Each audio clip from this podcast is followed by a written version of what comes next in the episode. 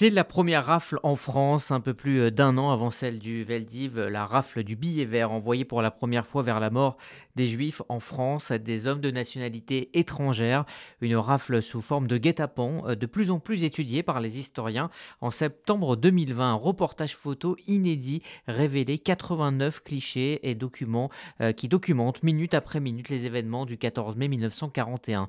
Un documentaire inédit sera diffusé ce dimanche à 22h55 sur France 5 1941, Les secrets de la rafle du euh, billet vert. Il est signé par la réalisatrice Virginie Lénart.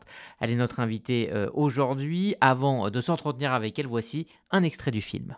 La rafle dite du billet vert doit son nom à la couleur de la convocation. Organisée par l'officier nazi Theodor Dannecker, c'est un tournant. Pour la première fois en France, on appréhende des juifs en vue de les déporter plus de 80 ans après la rafle. Un reportage photo sans équivalent vient d'être miraculeusement retrouvé. On avait bien dans les mains ce qu'on pensait, c'est-à-dire des choses que personne n'avait jamais vues en fait.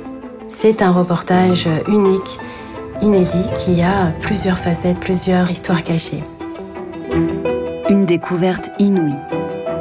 Alors que l'on ne possède qu'un seul cliché de la rafle du Veldiv, 98 photos retracent l'ensemble de l'opération du billet vert quasiment minute par minute, tout est immortalisé. De l'arrestation des victimes à la séparation des familles, du transfert à la gare jusqu'à l'arrivée dans les camps d'internement. Et nous sommes euh, donc euh, en présence de Virginie Linhart, la euh, réalisatrice de ce documentaire. Bonjour.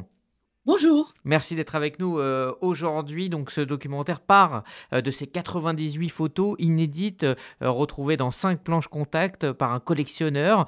ces photos couvrent donc cette rafle du billet vert sous un œil inédit et c'est ce qu'on comprend et c'est ce qu'on détaille justement dans ce documentaire. Alors, nous sommes le 14 mai 1941. Un photographe est envoyé donc par les services de propagande nazis, mais également par les journaux collaborationnistes pour, pour couvrir cette, euh, euh, euh, rafle qui concerne, et c'est ce qui est dit dans un premier temps, les, juifs étrangers de Paris.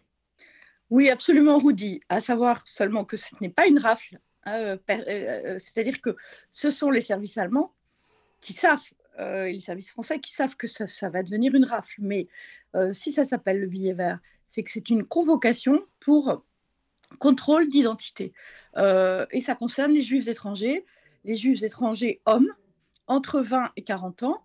Euh, il faut savoir que donc ça sera principalement euh, la communauté euh, juive polonaise, avec quelques tchécoslovaques et quelques autrichiens en plus. Et on convoque ces hommes pour des contrôles d'identité. Ce sont des travailleurs étrangers. ils sont pour la grande majorité en règle, mais ils ont des titres de résidence. Donc, il n'y a rien d'absolument anormal à les convoquer pour un contrôle d'identité. Donc, ils se rendent dans les différents points euh, à Paris et dans la région parisienne. Il y a une soixantaine de, de, lieux. Le plus grand euh, lieu euh, de convocation est le gymnase Japy. Et d'ailleurs, la rafle du billet vert pour les juifs polonais, parce que c'est vraiment la rafle emblématique des juifs polonais, parce que c'est là que les hommes ont été raflés, euh, deviendra la rafle, la rafle de Japy. On dira, tu as été, il a été pris à la rafle de Japy. Et euh, à Japy, euh, c'est le 11e, le 11e arrondissement, c'est la capitale des juifs à l'époque. Et donc, on attend plus de, de 1000, 1000 personnes. Alors, il y a ces photos. donc là que le photographe voilà, est posté. Alors, il y a ces photos euh, dont, on va euh, parler euh, évidemment et, que détaille ce, documentaire, mais le documentaire explique également comment cette rafle, qui est donc la première grande rafle en France, a été rendue possible parce que Dannecker, qui est en charge d'organiser l'arrestation des, premiers juifs en France, se heurte dans un premier temps à la convention de, de l'AE, vous l'expliquez très bien. les nazis n'ont pas le droit de s'en prendre à la vie d'une personne en raison de la religion, même en tant que puissance euh, occupante. Et donc, il va falloir contourner euh, cette interdiction. Et euh, c'est là que les Allemands ont, l'idée de la création, via le gouvernement de, Vichy, de ce commissariat aux questions juives, un grand ministère qui va permettre donc aux, nazis de, préparer cette rafle en faisant passer, dans les mois qui précèdent, un certain nombre de, de lois anti-juives. Oui, il y a d'une part effectivement l'instauration du commissariat, commissariat aux affaires juives qui va jouer un rôle extrêmement important, à la tête duquel est Darké Pelpois, un antisémite de la première heure. Il y a aussi ce que fait le, le, gouvernement de Vichy en zone sud, c'est-à-dire qu'en zone sud, le gouvernement de Vichy arrête les juifs étrangers et les parque dans les camps. Et ça, c'est une opportunité exceptionnelle pour les Allemands. Ils se sont abrités derrière cette, cette législation c'était des décrets euh, en octobre 40, décret de Vichy, qui permet de, donc de parquer euh, les juifs étrangers en zone sud. Les juifs qui arrivent euh, des régions limitrophes, l'Alsace-Lorraine, aussi du Reich. Et donc, Dannecker va utiliser cette loi en disant bah, puisque le gouvernement de Vichy le fait, je ne vois pas pourquoi nous, on ne le ferait pas. Mmh Alors, euh, cette, cette convocation, hein, pour en revenir donc euh, à cette euh, rafle, hein, la, convocation de, de, ce billet vert, vous expliquez billet vert puisque sur un papier vert, elle est, elle est faite pour ne pas éveiller de, de soupçons. Oui, c'est très important justement de comprendre bien que ce n'est pas une rafle, c'est-à-dire que après, on va aller rafler. Après, on va aller chez les gens, c'est-à-dire que euh, euh, l'été, euh, l'été 1941, tout le 11e arrondissement va être parqué, on va rafler les hommes. en décembre 41, on va rafler les notables, c'est la rafle des notables, on va aller chez les gens et on va les arrêter. Le Veldiv, on va aller chez les gens et les arrêter. Là, ce n'est pas une rafle au départ, ça devient une rafle. Ils sont convoqués, tout est fait pour ne pas attirer l'attention, à tel point qu'ils sont convoqués et il y a juste une chose, on leur dit qu'il faut qu'ils viennent avec une personne de leur famille ou un ami. Et pourquoi ça? Parce que une fois qu'ils arrivent, on demande à l'ami ou à la personne de la famille d'aller chercher euh, des affaires. C'est une liste sinistre puisqu'il y a même de la nourriture pour 24 heures. C'est-à-dire que non seulement euh, on arrête les juifs, mais euh, on ne se donne pas la peine de les nourrir. Il faut que leur famille apporte la nourriture, les couvertures, etc. Et donc les femmes qui ont accompagné leur mari parce qu'on est toujours un peu inquiet, etc. Les enfants sont là et tout ça, euh, sont renvoyés chez elles et on leur dit ramenez les affaires. Et c'est à ce moment-là que ça devient une rafle. Alors, il, faut aussi dire que euh, le fait de s'y rendre ou pas, hein, il y a 6500 juifs qui sont convoqués, 40% ne se rendent pas à cette convocation, et euh, il y a ce débat dans les familles juives de, s'y rendre ou pas, euh, est-ce un piège ou pas, et, et, vous, vous notez, et les témoins qui sont dans le documentaire, parlent tous et toutes euh, de la confiance des Juifs convoqués envers le gouvernement. On, parle de la France, le pays des droits de l'homme. Euh, donc pour euh, tous ceux qui vont se rendre à, ces convocations, il n'y a pas de, doute, il n'y a pas de, danger. Absolument, Rudy. en fait, comme je vous l'ai dit, c'est donc une convocation qui touche les hommes étrangers, des juifs polonais pour la plupart, qui ont fui euh, la Pologne, leur pays natal, qui est un pays de pogrom où l'antisémitisme est euh, euh, antidéluvien, si j'ose dire. Et donc, ils ont rallié la France parce que c'est la patrie des droits de l'homme. Et que fait un étranger Et ça vaut pour aujourd'hui. Un étranger en règle, s'il est convoqué, il y va direct, parce qu'on ne va pas se mettre euh, en situation euh, d'irrégularité alors qu'on n'a rien à se reprocher. Donc c'est le credo euh, général. Alors pourquoi 40% des, juifs n'y vont pas déjà, ce qui est énorme et, qui va à l'encontre d'ailleurs de tout ce qu'on a toujours dit, que les juifs voilà, se rendaient à l'abattoir sans rien dire, etc.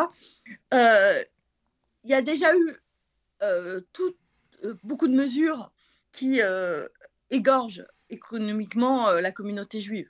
Il y a des interdictions de travailler, il y a les, inscriptions sur les, commerces, il y a beaucoup de choses, il y a le recensement, etc. Donc, bah, il commence à se méfier quand même. Voilà. Mmh Alors, on va en, venir maintenant à, ce reportage photo, hein, qui est euh, le fil rouge euh, du documentaire, avec euh, effectivement une, manière de, photographier, de témoigner de la Shoah qu'on n'avait jamais vue. Notamment, on voit ces scènes de séparation, c'est quelque chose qui était totalement interdit. Alors déjà, il faut expliquer dans, quel but hein, ces photos ont, été prises et pourquoi on a demandé à ce photographe de venir couvrir cette rafle. Alors, ce photographe est envoyé, est un, soldat, est un soldat de la Wehrmacht qui travaille euh, à la Propaganda Compagnie. Et la Propaganda Compagnie, elle a pour euh, objectif de faire des photos de propagande qui seront diffusées euh, par le Troisième Reich dans tous les pays occupés. Et là, l'objectif, il est très simple. Il, il a, le seul objectif, c'est de montrer que les Français sont favorables à la solution finale, qu'ils ne s'opposeront en aucun cas à l'arrestation euh, des, euh, des juifs étrangers et que ça ne leur pose aucun problème. Donc c'est ça l'objectif. C'est pour ça que ce photographe est envoyé par Danaker. Il est envoyé où? Au gymnase Api, parce que le gymnase Api est le lieu où l'on attend le plus euh, de convoqués. Et il est posté là très, très tôt, des potrons minets de très bonne heure, à partir de 7 heures du matin et il photographie tout, c'est-à-dire tout ce qui se passe, l'arrivée, euh, les contrôles d'identité, les juifs euh, massés euh, dans le gymnase Api, et puis la séparation des familles, le retour des familles avec les colis, et ensuite le départ. Et c'est absolument incroyable parce que c'est vraiment un reportage minute par minute de ce qui se passe pendant, ce qui va s'avérer la rafle. Et, j'insiste parce que cette rafle, c'est la première rafle euh, qui était opérée sur le, en zone occupée. Euh, les gens, les juifs qui vont être raflés, vont être ensuite détenus à Pithiviers, Bonin-Rolande pendant un an et feront, parmi, feront partie des premiers convois pour Auschwitz, puisque c'est les convois 4, 5, 6 donc juste après euh, les détenus de Compiègne. Et c'est une rafle dont euh, jusqu'à présent on ne parlait quasiment pas. C'est-à-dire qu'elle a été oubliée des mémoires. Elle a beaucoup marqué la communauté juive polonaise pour les raisons que j'expliquais, c'est-à-dire que c'est en majorité des, juifs polonais qui ont été euh, raflés. mais dans les livres d'histoire, si vous voulez, Rudy, la rafle du 14 mai 1941, on n'avait rien à en dire. C'est-à-dire que ça faisait cinq lignes dans les livres d'histoire. Vraiment cinq lignes depuis toujours. Et là, on découvre ce corpus de photos. Il y a plus de 100 photos, cinq, planches contact qui détaillent tout jusqu'à l'arrivée dans les camps. C'est incroyable.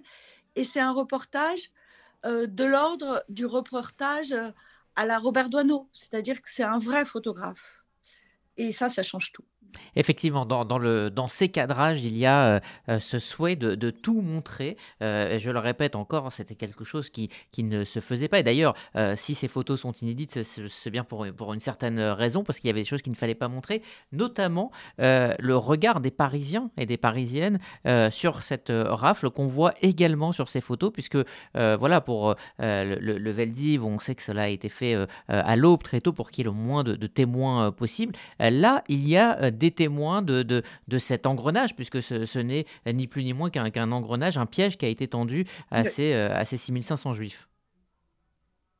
Absolument, absolument. Et euh, ce qui est sidérant dans ce reportage photo et ce qui explique qu'il euh, n'est d'une part jamais été publié par, les, par la Propaganda Compagnie, puisque c'était la Propaganda Compagnie qui ensuite sélectionnait les photos et ensuite les distribuait aux journaux collaborationnistes. Il y aura d'autres photo de la rafle euh, du, 14 mai 1941, mais pas du tout ce type de photo.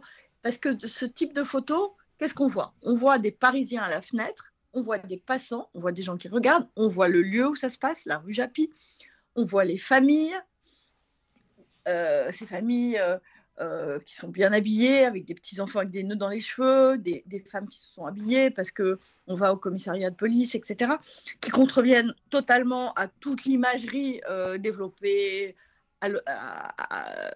dans le contexte, c'est-à-dire euh, le juif est, sale, est répugnant, il fait peur, etc. Et voilà, on voit des gens comme vous et moi, enfin comme absolument tout le monde, et ça, c'est intolérable. Hmm. Alors, la deuxième partie du documentaire nous mène, euh, et on va pas évidemment euh, révéler sur les, traces euh, de, de, ce photographe, et c'est en, cela aussi que, au-delà des photos et de leur analyse et de ce qu'elles ce qu'elle montrent, ce documentaire est absolument saisissant. c'est le destin de ce photographe sans, sans, trop en dire. Absolument. Alors, on va pas en dire, on va pas en dire trop. Simplement, évidemment, moi, quand j'ai vu ces photos, euh, je me suis immédiatement dit que au-delà de l'histoire de la rafle, qui pour une fois pouvait être racontée, et pour moi c'était très important parce que mon grand-père était euh, lui-même juif polonais, il a échappé à cette rafle et euh, il était exactement le cœur de cible de cette rafle. donc là, il y avait un, matériau inouï et inédit, jamais vu, comme on l'a raconté. Et je raconte aussi comment on retrouve ces photos, parce que même retrouver ces photos, c'est complètement incroyable. Mais euh, au-delà de ça, immédiatement, je me suis dit, mais qui a pu prendre ces photos? Qui a pu, si vous voulez, euh, mettre autant d'humanité dans les prises de vue des victimes? Parce que c'est pas ça qu'on voit. C'est-à-dire que les photos euh, prises par la propaganda compagnie, encore une fois, c'est pas des photos où euh, les victimes euh, peuvent être identifiées. On peut identifier sur ces photos, on peut identifier, il y a des noms qui ont été retrouvés. On ne peut pas s'identifier, on ne peut pas se reconnaître, on ne peut pas aimer les gens. Tout ça, euh, en principe, encore une fois, le juif, c'est le pire, il faut qu'il soit repoussant. Là, il n'y a rien de tout ça. Il y a, une photo bouleversante d'un couple qui s'embrasse, il y a, une femme qui, serre son bébé dans les bras et qui parle avec un policier. Enfin, et, voilà. évidemment, euh, la, seconde partie du documentaire, c'est toute ma quête, qui alors là, pour le coup, est un vrai thriller historique pour retrouver l'identité de, ce photographe qui a lui-même une, une trajectoire inouïe et qui passe du camp des bourreaux au camp des victimes. Merci Virginie euh, Lénart. 1941, Les secrets de la rafle du billet vert sera donc euh, diffusé euh, ce dimanche 14 à 22h55, 80 ans jour pour jour après donc cette rafle du billet vert et puis également disponible dès maintenant sur la plateforme France.tv. Merci. Merci beaucoup.